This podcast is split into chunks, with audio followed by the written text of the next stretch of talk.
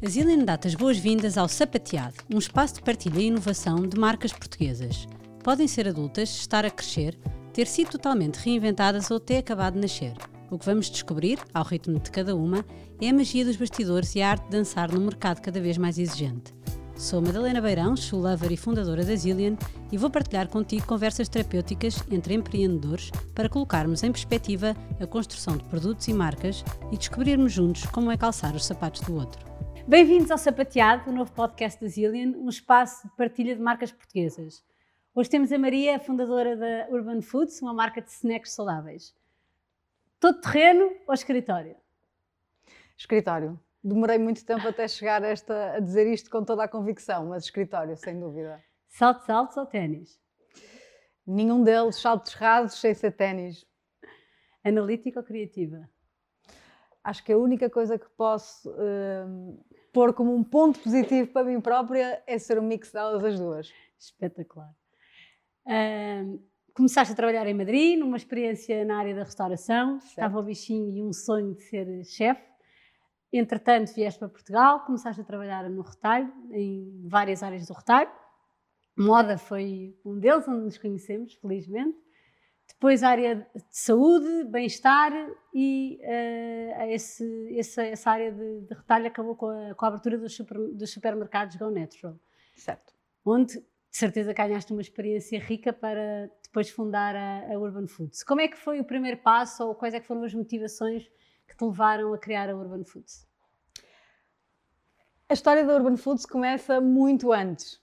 Começa com a minha paixão uh, de vida, que é a alimentação.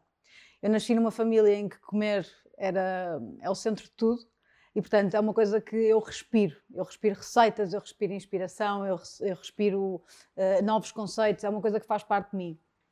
E quando chegou a altura de decidir o que é que ia fazer da minha vida, achei que fazia sentido uh, pegar nessa paixão, clássico momento em que de imensa indefinição e de não saber o que é que queria fazer, então sabia que isto era uma paixão segura e fui por aí.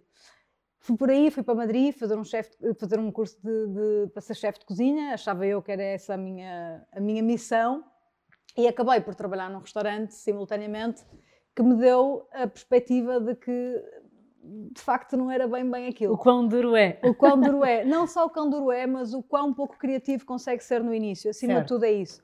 Portanto, eram muitos anos pela frente, tarefas muito repetitivas e em que tive uma experiência muito interessante em que me foi dada a oportunidade de estar mais ligada à gestão do restaurante. E, portanto, com 18 anos ou com 19 anos, uma pessoa não sabe muito bem o que é que quer e é muito interessante ter esta experiência de terreno e de tocar em várias coisas e acabei por perceber que uh, muito mais do que a minha parte criativa estava uma parte analítica de gestão que eu nem sabia que estava lá.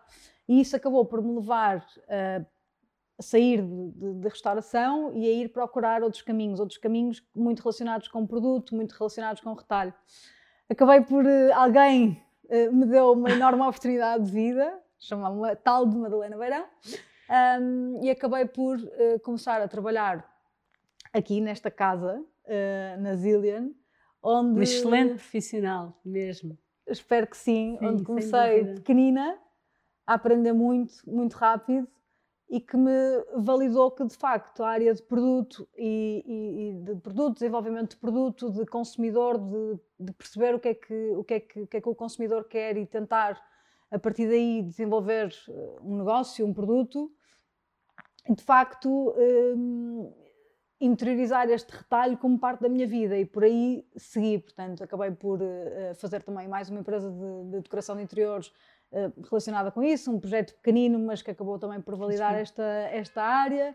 Uh, pelo caminho fui fazendo alguma formação, porque de facto tinha, portanto, o meu caminho é muito pouco normal, não é? Porque fiz uma formação muito um, operacional uh, de cozinha. Mas que é um caminho ótimo, porque tens a parte prática e é, e é, com as mãos na massa que vais descobrir o, gosto Sem do que é que gostavas de estudar. Porque Sem eu acho dúvida. que o percurso, se o percurso escolar fosse assim, se calhar havia muitas pessoas que iam descobrir Sem áreas dúvida. que não Acho que, que essa, acho que, essa pessoa tivesse uma missão além da minha marca, seria essa, de fazer com que de facto as pessoas em mais novas conseguissem ter a experiência hands-on de perceber o que é que gostam, porque só quando estamos lá é conseguimos perceber isso. Eu demorei muito tempo a, uh, no fundo, a aceitar que não tinha feito o caminho certo e acho que acompanharam, que acompanharam esse, esse, processo e hoje em dia estou super orgulhosa do claro. meu caminho porque acabei por perceber exatamente o que é que queria fazer.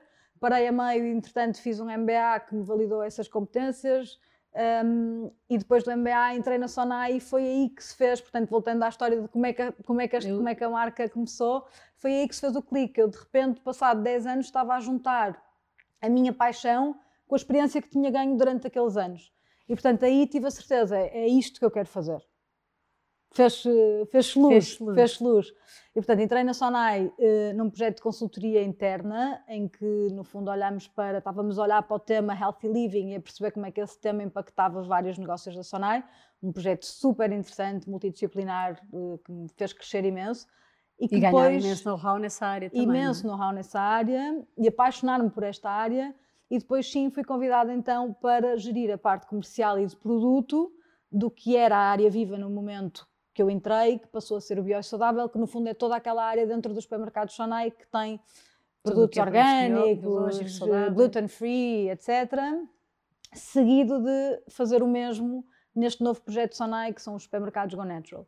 E portanto, lá está, isto deu uma imensa estaleca, imenso conhecimento do mercado, uh, validou ainda mais que dentro da alimentação, alimentação mais saudável é o que fazia sentido, e a marca surge exatamente no meio desta, desta experiência. portanto, surge porque percebo que, de facto, uh, o mundo está a mudar, as pessoas são muito mais informadas, em geral, todas querem ser mais uh, conscientes das suas escolhas.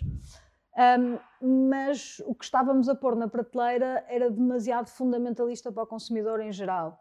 Ou seja, um, eu costumo dividir em três fases esta, este universo do snacking. Há um primeiro que são as big food, as big corporations, que no fundo são as leis desta vida uhum. e as Oreos, etc., que nos encheram de produtos uh, baratos, saborosos, indulgentes. Depois há uma segunda, que em Portugal já vem com algum atraso, mas que nos últimos 15 anos um, se deu aqui uma, uma revolução de produtos saudáveis. E há uma terceira, que é a que está a acontecer agora, que são os produtos reais Porquê? Porque estes produtos saudáveis são demasiado fundamentalistas. Ou são pequenos na sua dose, ou são demasiado caros, ou têm, ou têm ingredientes que as pessoas não estão habituadas, ou têm sabores que as pessoas não gostam. E, portanto, é preciso uma terceira vaga que é um bocadinho o melhor dos dois mundos, que é exatamente o que nós fazemos. Snacking consegue ser, por um lado, indulgente, saboroso, crocante, como o, o, o convencional, os, os, os maus da fita de hoje em dia, mas também um, equilibrados em termos nutricionais, ou seja, reduzindo açúcares, farinhas, gorduras, etc. Mas, mas sabemos, é, é um bocadinho como as dietas, as dietas uh, são Sim. sempre temporárias. Certo. E o que nós queremos fazer são produtos que, um, que não causem a culpa e que sejam possíveis de consumir todos os dias. Mas porquê snacking? Uh, eram, porquê essa, dentro, deste, dentro desta área toda? Certo uh, com, imensos, com imensos imenso, produtos, imenso, imenso potencial, imenso sim. potencial na área toda. Porque o snacking especificamente? Snacking, eu, eu uh, por duas razões. Por um lado, mais emocional, eu adoro snacking. Eu adoro picar, Sim. adoro o momento de não refeição certo. e de apetece-me qualquer coisa. Há um lado muito emocional até relacionado com o snacking que muitas vezes quando perguntamos às pessoas o que é que elas querem de um snacking não tem a ver com, com fome, tem muito mais a ver com o lado emocional. Eu agrada-me imenso essa parte emocional na comida.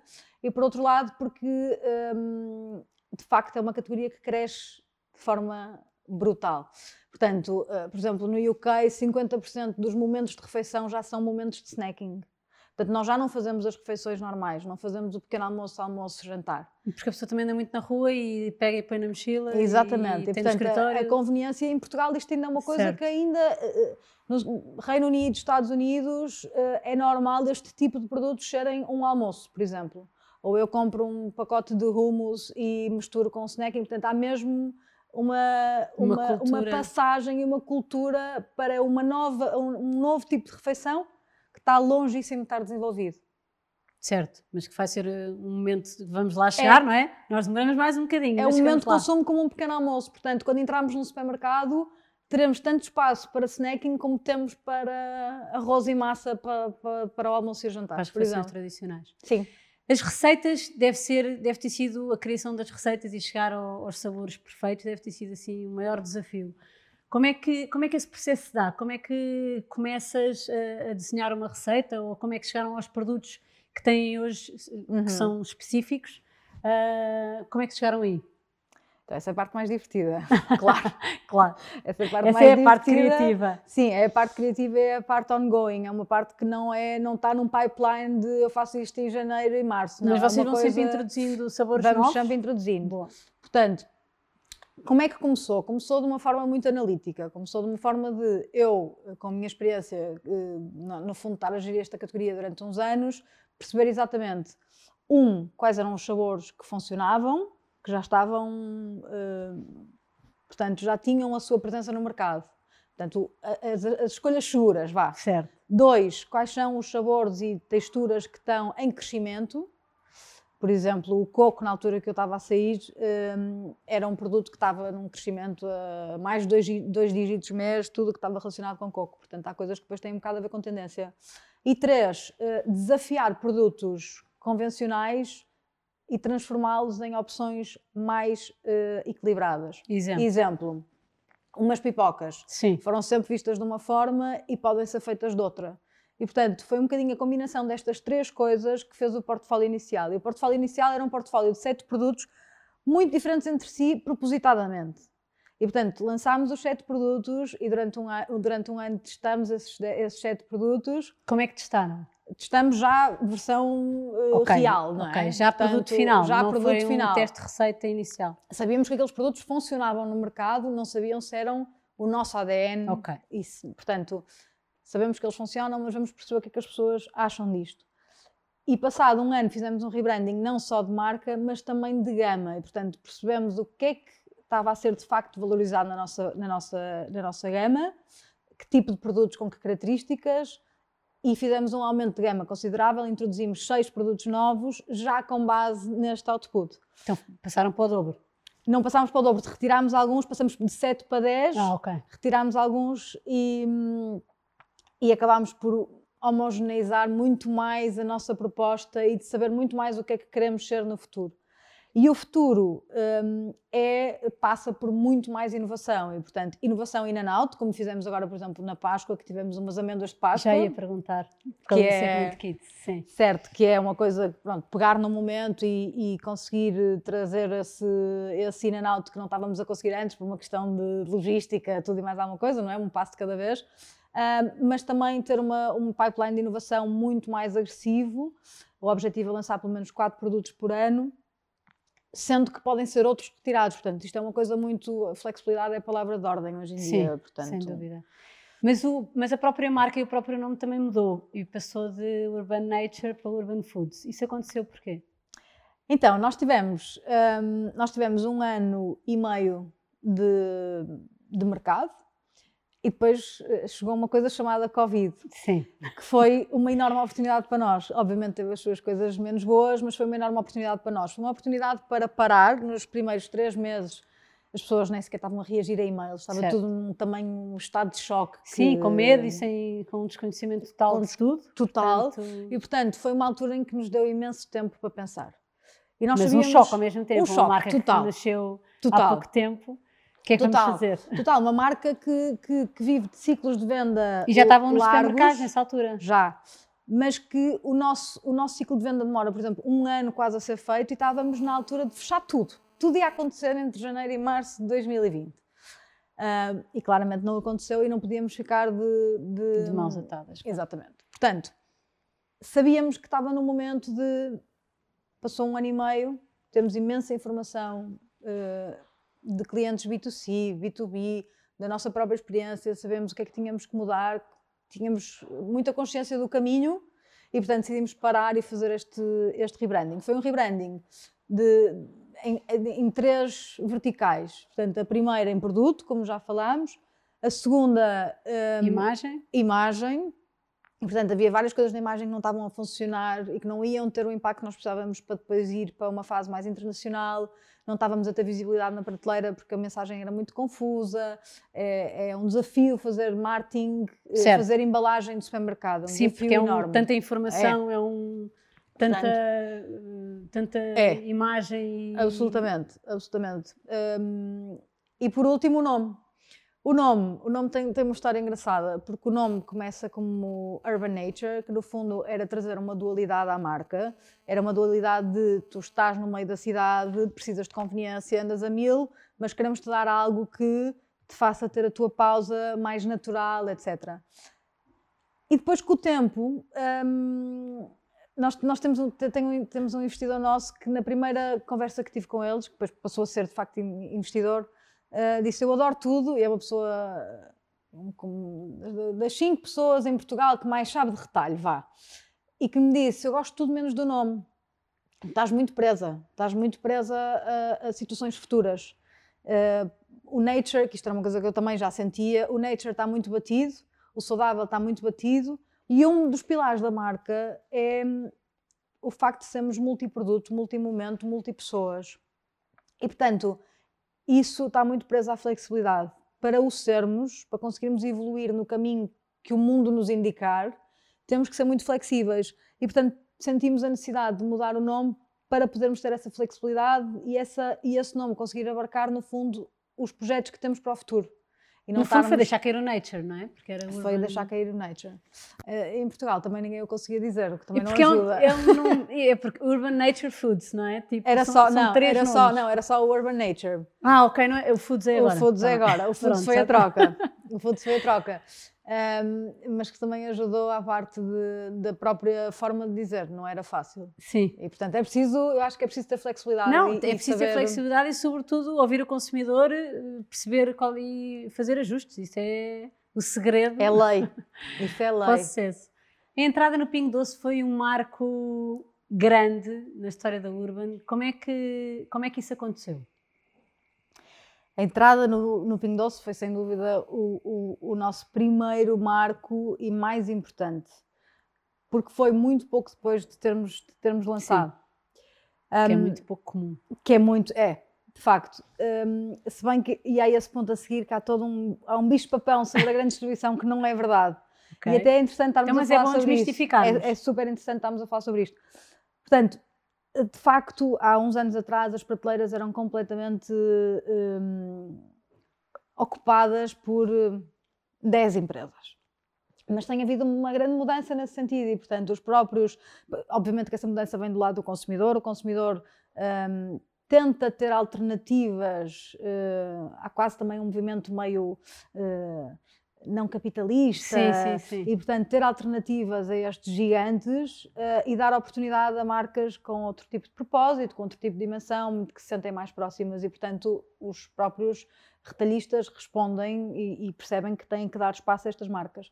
Mas a verdade é que a forma como fomos recebida, recebidas no, no, na Jerónimo Martins foi, foi muito especial, portanto, não Porque só... também têm esse lado que apoiam produtores locais sem dúvida, e, sem dúvida. investem sem dúvida. E é uh, não só uma coisa que aconteceu no momento, mas é uma coisa que acontece até hoje. Portanto, a relação uh, que tivemos uh, desde o início de abertura, de, de, de, testar, portanto, nós entramos em, nas maiores lojas, que é o normal, onde há mais espaço. Portanto, entramos em 60 lojas, perceber se funciona, não funciona, depois fazer um, um alargamento para ver se de facto o produto tem a mesma saída em lojas maiores.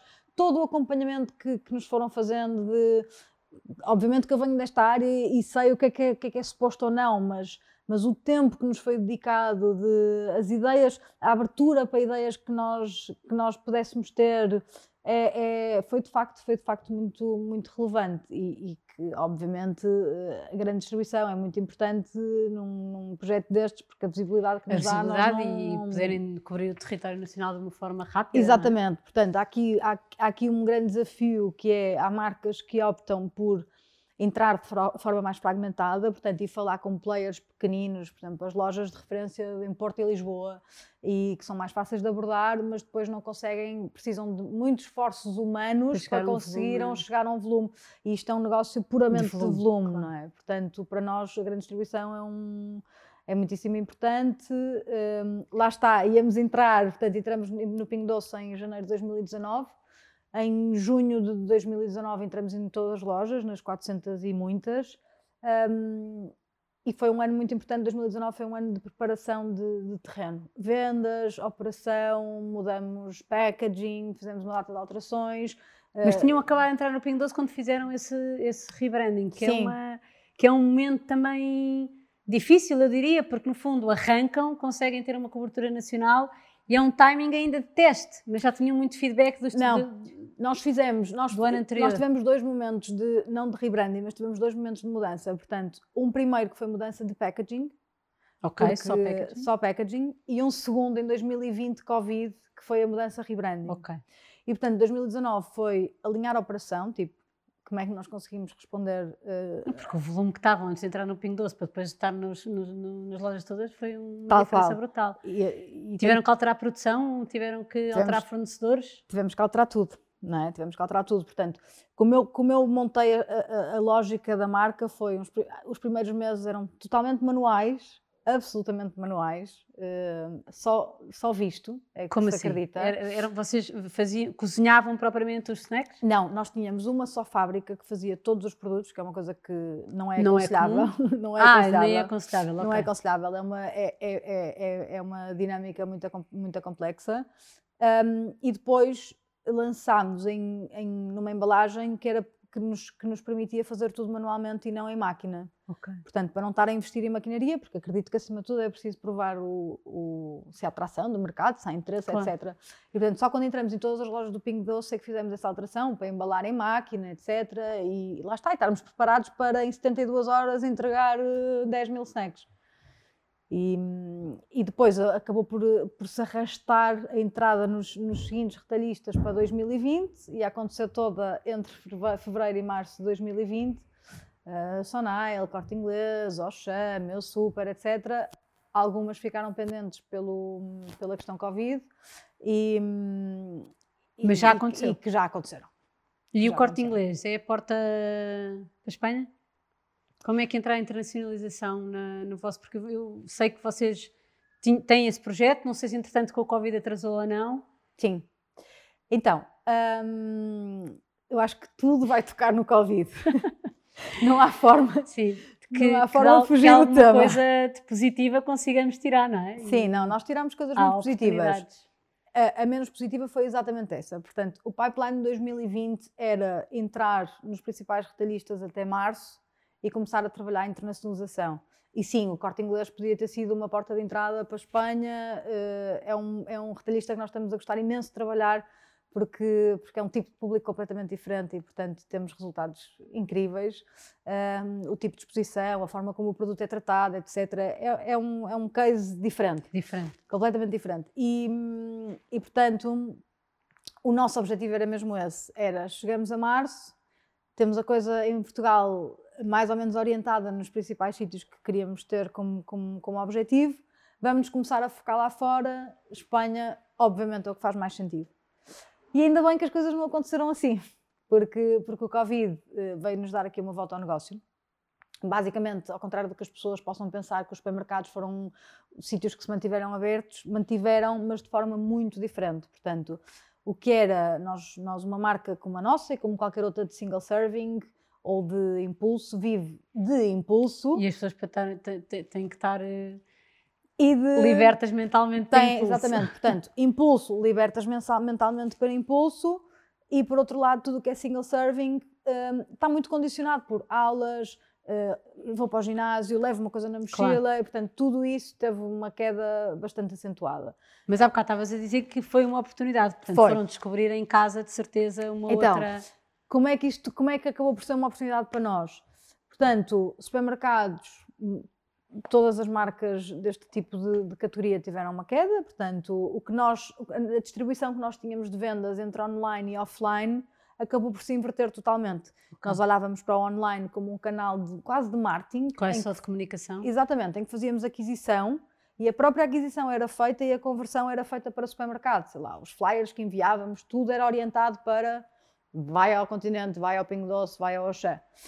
Um, e acabámos por ter uma inversão porque as pessoas de facto não tinham essa disponibilidade mental para comprar coisas novas no supermercado. Os próprios supermercados diminuíram espaço a produtos certo. de não, eh, que não são bens essenciais. primários essenciais, exatamente. E esta disponibilidade mental passou para o, para o online. Portanto, as pessoas estão em casa, estão com tempo, um, querem descobrir coisas novas e estão abertas a isso. E, portanto, fizemos aqui uma mudança. E essa mudança fez-nos perceber que. Um, olhar, que há mais mercado além das grandes superfícies. Olhar para o digital de uma maneira Sim. diferente. Portanto, há obviamente qualquer coisa que nos diz, mas as pessoas não compram snacks online. Um, facto. Um, as pessoas compram snacks quando precisam. Facto. Vão a um café, vão a uma estação de serviço e compram no momento. Uh, mas há várias formas de mudar isto e nós temos uma característica da marca que é o nosso principal, uh, a nossa principal vantagem competitiva é sermos multiproduto. Certo. E ao sermos multiproduto temos uma história completamente diferente para contar. Isto é, Normalmente, uma marca de, de, de, snacking vende, por exemplo, barras. Então, fazer com que alguém vá comprar aquela barra específica e normalmente vende estas barras na mesma unidade de venda que vende ao, ao, aos supermercados. Isto quer dizer o quê? Vende numa caixa de 10 do mesmo sabor. Isto não é, não é muito. não é user-friendly para um Sim. consumidor final, não é? Então o que acontece é que alguém que gosta muito daquelas barras, de facto vai lá de 3 em 3 meses, compra as barras e volta lá passar 3 meses. O facto de nós sermos multiproduto, multimomento, quando eu digo multimomento, tem produtos para o pequeno almoço, para estar a ver um filme à noite, uh, para beber uma cerveja, multipessoas, dá pode trazer snacking, snacks para o seu filho, para, para o marido, quer dizer, e multimomento no sentido também ginásio, Sim. trabalho, etc isto faz com que nós consigamos um, mexer aqui nas duas métricas principais do e-commerce, que são frequência de compra e, e, hum, e average order value. Um, Sim. Uh, ticket médio de compra. Ticket médio de compra, exato. Portanto, que são os grandes desafios para marcas alimentares porque normalmente não têm produtos uh, em que o, o, price point do, do, produto é relativamente baixo, é muito baixo, aliás, não é? No nosso caso é 1,39€ e, portanto, é preciso uma quantidade muito grande. E só se houver, de facto, uma necessidade para essa quantidade maior é que se vai comprar. É que se vai comprar. E isto fez-nos entender que um, o nosso caminho internacional está muito mais num foco inicial em direct to consumer, portanto, okay. em vender diretamente ao, ao consumidor, consumidor um, e depois, obviamente, o retalho há de, há de, há, faz sempre parte do caminho e hoje em dia as marcas estão, estão de facto, houve uma fase muito retalho, houve uma fase muito uh, uh, digital e agora está-se está a voltar à fase omnichannel, porque uma Sim. coisa não vive sem a outra. E, mas em termos de foco, está, entramos em 2021 focadíssimos neste, neste canal e em fazer e a mudou um bocadinho a visão, não é? Totalmente, mudou, mudou totalmente. A perspectiva. Mudou, mudou, porque muda tudo em termos de produto, temos muito mais abertura e muito mais capacidade de inovação, porque eh, colocar um produto novo numa grande distribuição obriga, por exemplo, a ter validação de X lojas logo pela parte do retalhista. Colocar um produto novo online é completamente diferente. É Eu posso fazer um teste. uh, é, põe on, põe off, posso eh, abrir a ideia às pessoas e perguntar. Sim, partilhar, é, ouvir os consumidores. Partilhar, e... portanto, há aqui uma. É, é, muito diferente a forma de fazer negócio e, acima de tudo, depende muito de nós. Isso é a parte que mais me entusiasma. Certo. Portanto, depende de nós fazermos uma boa estratégia e sabermos executá-la. Não depende do sítio onde eu estou, na prateleira do supermercado, no corredor em que eu estou, se a pessoa de loja Sim, fez a reposição certo. ou não fez a reposição se o produto está a sofrer de ter outras promoções ao lado. Uh, portanto, são coisas que eu não consigo controlar e, portanto... São, muito, são demasiados fatores externos. São muitos fatores externos. São fatores externos que, obviamente, têm estes, estas coisas menos positivas no retalho, mas coisas muito positivas, que é a quantidade de tráfego que eu, e aquisição que eu consigo fazer. Mas, para quem tem pouco tempo para provar... Um, é mais rápido. É mais rápido e mais eficaz conseguir provar e depois fazer uma estratégia omnichannel. E em termos de produção, quais é que foram as, as principais dificuldades? Há, há, questões de volume em Portugal, de, na, na, em várias áreas, não, não, pode não ser o vosso caso especificamente, mas poderá haver constrangimentos pelas especificidades do produto. Quais é que foram as principais dificuldades que tu encontraste? Portanto, nós quando, quando, quando iniciamos, a ideia era fazer em Portugal tudo. Uh, e depois com o tempo percebemos que não era possível. Portanto, há duas formas de produzir. Uma primeira que é, vamos imaginar, eu tenho uma fábrica, nós não temos fábrica, nós fazemos só parcerias com fábricas, portanto, fazemos outsourcing de uma forma muito próxima, portanto, não é faz-me isto, não é? Vamos desenvolver juntos, trabalhamos muito em conjunto, portanto, temos uma relação muito próxima com as fábricas com quem trabalhamos. E, e portanto, o grande desafio é num modelo em que, um primeiro modelo que tivemos, em que produzíamos tudo numa fábrica, o tempo de estabilização de uma receita, até ter a certeza que ela está ótima, que pode andar aos trambolhões e esperar pior. 12 meses e que vai estar sempre bem, um, é de um ano. E ninguém tem um ano para esperar, hoje em dia. Uh, e portanto, o que acabámos por perceber é, é, a única forma é nós irmos ter com, com quem já tem essa expertise. Uhum. E portanto, é isto que fazemos. Para cada um dos produtos, vamos ter com alguém, com várias pessoas neste caso, com várias fábricas, depois lá decidimos qual, mas vamos ter com experts daquele tipo de produto, que não precisa de ser exatamente aquele produto, mas daquela técnica. Às vezes são coisas que não têm nada okay. a ver, mas que nós percebemos que são as mesmas características ou a mesma máquina e, portanto, porquê? Porque estas pessoas trabalham aquelas técnicas, aqueles produtos há 20 anos e sabem exatamente o que é que podemos fazer e o que é que não podemos fazer. E a partir daí começamos a partir pedra para receitas até chegar a uma receita perfeita que nunca é perfeita. Mas como é que é esse processo? Há bocado não, não íamos começar a falar é sobre ele e não terminámos. É verdade. Adorava dizer que hum, só, só, só trazemos cá para fora quando temos a receita perfeita, mas não é verdade. A receita perfeita é uma coisa que está em constante, em constante evolução. evolução. e, portanto, uh, o que fazemos é lá está, identificamos, portanto, nós temos um pipeline de ideias, que vêm de, de, diversas formas, seja de diferentes fontes de inspiração. Diferentes fontes de inspiração externa e interna, ou seja, há coisas que estão a funcionar bem connosco, como é que nós podemos transformar isto outro produto, como é que vamos fazer outro sabor deste, como é que, portanto, é um mix disto tudo e que depois acaba por se transformar num pipeline de ideias que queremos desenvolver, de parceiros que vamos encontrar, encontrando estes parceiros, tanto com expertise internas em termos nutricionais, de pessoas que nos apoiam nisto, como com estes próprios parceiros, desenvolvemos uma receita. Receita anda para cá e para lá, para cá e para lá, um, até chegar a um ponto em que para nós faz sentido em termos de sabor, nutrição, crocância, etc. E lançamos a receita e a partir daí lá está, entra sempre numa fase em que está em constante, em constante atualização. Se pudesses uh, pensar num conselho que gostavas de, tivesse, de, gostavas de, ai, gostavas de ter recebido antes de começares isto tudo e que pode ser eh, valioso para quem está a ouvir e para quem está a pensar começar um projeto, qual é que seria esse conselho? Adorava que isto fosse mais inspirador, mas vou ao que para mim é o não, mais é, é, importante. Mas tem que ser eficaz também. Uh, não comecem nada sozinhos. Um, sem dúvida, foi, foi, foi, acho que é coisa que, hum, obviamente, que tudo se faz, mas exige outro tipo de dedicação e de, hum, e deixar algumas coisas para trás. Mas desde o início que eu, que eu queria ter uma, uma segunda pessoa, e, mas de facto não a encontrei e não a quis forçar. Portanto, isto tem que ser mesmo é um casamento. Portanto, e, e, foi muito, e lá está, o Covid deu-me esta oportunidade também, porque o Covid, ao, ao, ao nos fazer uh, mudar de foco e, e trazer o direct to consumer para cima da mesa, deu uma resposta. E, portanto, finalmente tenho uh, alguém do meu lado, que começou há dois dias. Ai, que bom! Uh, que é a Marta, com quem, Marta Lousada, com quem já trabalhámos juntas na Sonai. Somos fãs uh, doidas uma pela outra em termos profissionais e não só.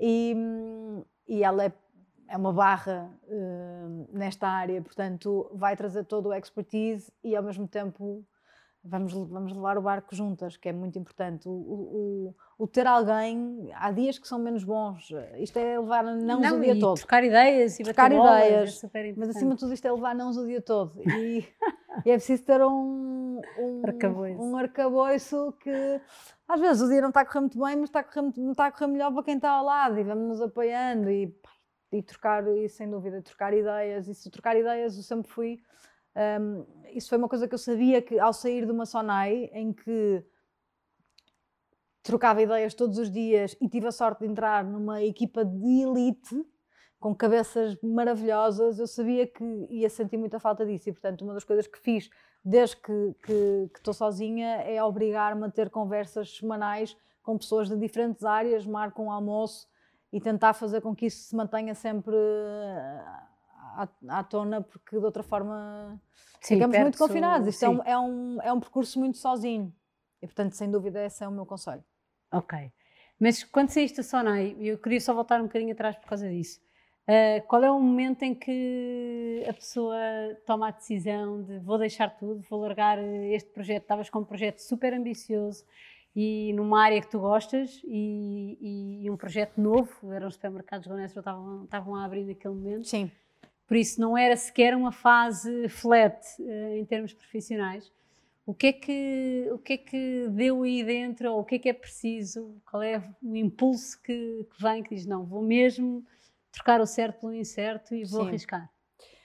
Um, eu, eu acho que sempre soube que queria fazer alguma coisa. Uh... Sim, isso eu posso confirmar. É, acho que sim. E portanto, sabia. E passei por. Um, o, o, passei por vários momentos em que foram surgindo ideias. E, e há algumas ferramentas que, que levei do, do meu MBA que são tricky, que nos. que é no fundo olhar para cada ideia e conseguir destruí-la. Certo. Desconstruir tudo. Tudo. E destruí-la, acima de tudo. É acima é de tudo é perceber onde é que está o erro. E esta uh, fazia-me sentido. Eu acreditei. Não consegui destruir. Não consegui destruir. Claro que há milhares de formas de destruir, não é? Não é muito difícil. Mas, mas, mas no fundo, o destruir é perceber quais são as minhas claro, skills, como é que o mercado está neste momento, que capacidade financeira que eu preciso para fazer isto, tudo isto junto, batia certo. E acima de tudo, eu acho que a coisa mais importante que eu tiro de, de, de, da pouca experiência que tenho, mas do que vejo à minha volta, é que de facto a forma mais eficaz de nós termos o chamado sucesso, que é uma definição um bocadinho não é? diferente de pessoa para pessoa, é trabalharmos no que gostamos na nossa vida pessoal, portanto, nos nossos hobbies. Se nós transformarmos, isto é um bocado clichê, mas, mas é se nós transformarmos os nossos hobbies e o nosso trabalho, não há uma verdadeira distinção entre as duas coisas. Eu faço, faço isto com, com imenso prazer. E, portanto, eu percebi o prazer que me estava a dar na Sonai trabalhar esta área, sabia que queria hum, ter um projeto ter próprio. a minha própria decisão, acima de tudo, ter um projeto próprio, montar uma coisa do zero e, hum, Sim. e fez o clique. E um bocadinho de loucura que eu acho que é preciso. Faz, é fundamental. Que é preciso Tiveram, entretanto, começaram com capitais próprios, mas depois tiveram uma ronda de investimento e mais tarde uma, uma segunda. Como é que se inicia esse processo?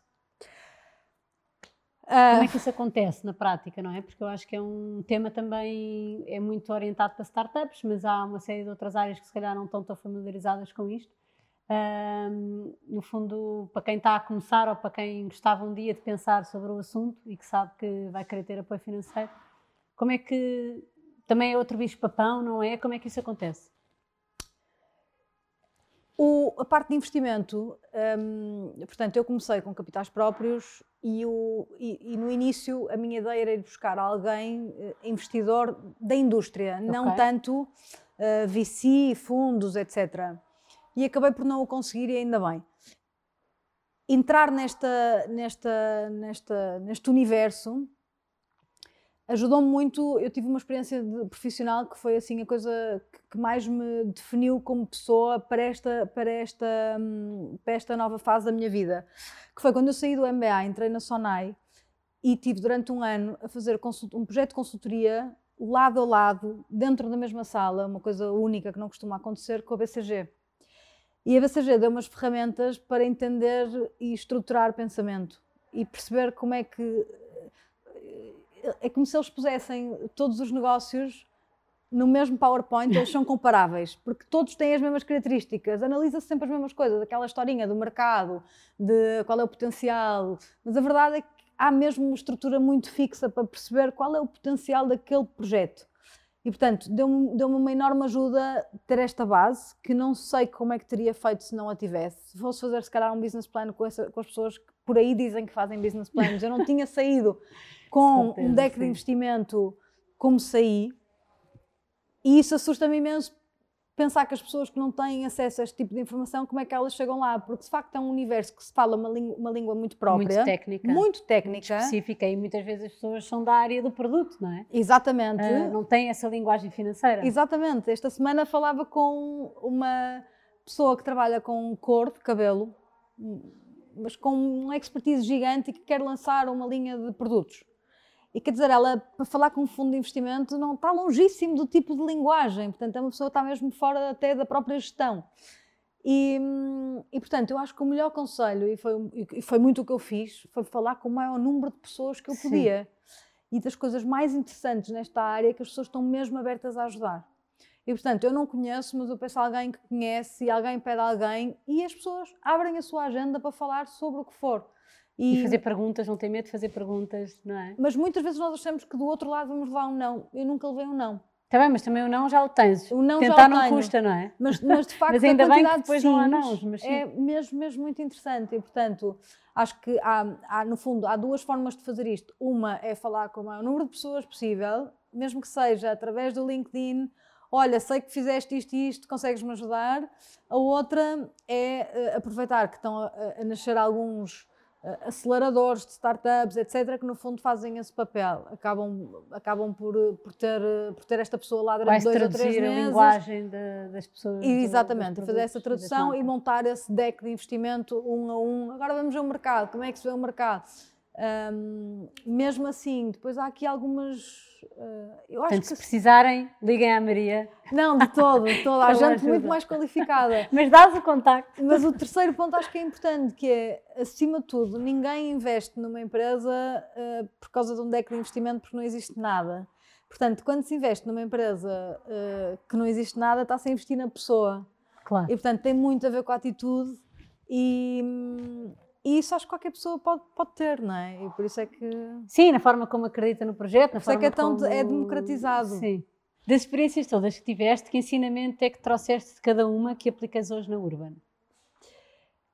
Então, por ordem eh, cronológica Pode e ser. de importância, e de importância também, um, começo pela Zillion. A Zillion um, teve um impacto enorme em mim em entender o que é que é uma marca. Eu lembro-me que a nossa, a nossa eu digo isto, eu digo isto, eu digo isto provavelmente uma vez por mês. Eu lembro-me que a nossa diretora de marketing, a Sara, por quem tenho uma enorme admiração, um, tinha uma cábula de decisão, que era uh, o que é que nós somos, em três palavras, o que é que nós somos. E que aquilo estava na parede, ou se não estava na parede, ela achava que estava na parede e uh, teoricamente estava na parede. E portanto, qualquer decisão que ela tinha que fazer Olhava para, olhava para a calma. Seja uh, dizer que aquele post dá ou não dá, uh, um press release, seja o que for, olhava para a cábula. E havia um sentimento de marca e de cumprir com o que é marca, com o que era a marca em termos de tribo, com o que era a marca em termos de valores, com o que era a marca em termos visuais, que é super importante, muitas vezes perde-se isso pelo caminho. E a Helena ajudou-me imenso a perceber o que é que é uma marca, o que é que é importante em branding? E acho que foi um processo super interessante, com pessoas super interessantes que estiveram envolvidas e, e a Madalena ter muito esta coisa de, de, garantir que isto é o nosso core. E que é consistente. E sim. que é consistente. E acima de tudo que é consistente. Se não fosse assim, não, um, era core. Era core. Uh, produto e marca. Portanto, de forma muito, muito uh, visível no nosso dia a dia, não é? Um, e da Sonai, por um lado, a, parte, a tal parte de consultoria, que foi super importante para me ajudar a estruturar, uh, e, e, e, a parte de, de, rapidez. É tudo para ontem, tudo tem que acontecer. Portanto, pensa e executa, pensa e executa. Um, e ter alguns recursos também ajuda, não é? Claro. Sim, mas é essa, muito mais divertido. Mas eu acho que os cursos ajudam, mas a experiência prática dá. Não, eu digo os recursos. Ah, os recursos. recursos. Não, não, não, os recursos na Sonai acaba claro, por ser super claro, interessante. É porque outra dimensão, claro. Os cursos não ajudam nada, eu acho exatamente não, Os cursos despertam o nosso interesse despertam. por áreas e que queremos, e eu acho que nos faz é aprofundá-las. É. Mas depois é quando pomos a mão na massa e na prática que conseguimos Sim, mas a curiosidade vale muito mais do dúvida. que os recursos, sem dúvida. sem dúvida que são uma grande ajuda. Quais é que são os próximos passos? O que é que, para onde é que te vão levar os sapatos da Urban? Os próximos passos, esta semana para mim uh, uh, é toda à volta de, da entrada da minha co-founder Marta Lousada. Portanto, os próximos passos passam muito pela entrada dela, pelo onboarding dela e por lhe dar uma parte do meu bebê e saber que ela vai levá-lo daqui para a frente numa, numa direção muito interessante. Próximos passos passam pela internacionalização, validar isso. Que vai ser feito então através de. Que vai ser feita online Europa. Para diretor, para diretor, para, diretamente para o consumidor diretamente final. para o consumidor final. Um, e por uma coisa muito interessante que vamos, que vamos pôr cá fora daqui a dois meses, que tem a ver com o nosso propósito como marca. Portanto, nós uh, andámos a trabalhar nisto os últimos dois anos, sabíamos o que é que queríamos que fosse o nosso propósito e o que é que nós queremos que seja o nosso give back à, à sociedade, não é? Que, é? que é obrigatório e temos que o fazer mas eu desde o início que não o quis fazer de forma forçada, portanto não quis vamos dar 10% à associação. Não, nós participamos em imensas, imensas uh, doações e, e, temos imensas entidades com quem trabalhamos, mas até o comunicamos pouco. Sim. Temos um especial carinho pelas, pelas crianças e adolescentes, porque acreditamos que é o momento onde, onde, onde no fundo, essas, todas essas ideologias e hábitos uh, se marcam. E vamos lançar um, um programa de eh, muito ligado com a, como é que a comunidade pode ajudar estas pessoas que não têm o acesso a esta democratização de hábitos de consumo, porque no fundo, um, claro que temos ainda, ainda temos a, a, questão da fome, mas nós estamos a ir a uma questão um bocadinho mais moderna, que é o mundo está numa direção de produtos mais equilibrados, mas nem toda a gente tem acesso a eles. Certo. E portanto, esta é a nossa causa, é como é que nós criamos um sistema alimentar mais justo um, e temos uma data de iniciativas que vamos, que vamos lançar daqui a dois meses que, que vão abanar. Ai, que, uh, que, nos vão abanar a nós, a que já nos estão a abanar a nós, Sim. mas que vão abanar de forma significativa o que damos de volta à sociedade. E estamos muito contentes com isso. Que bom, ansiosa por ver. Maria, muito, muito, muito obrigada. Obrigada. Adorei estar aqui à conversa e ver, eh, sempre, acompanhei sempre o teu percurso, mas uh, agora esta última parte com Covid e confinamentos, na verdade, até já não falamos algum é tempo, é verdade, isso é verdade, são novidades. Gostei mesmo de saber essas novidades todas. Muito, Muito obrigada. obrigada.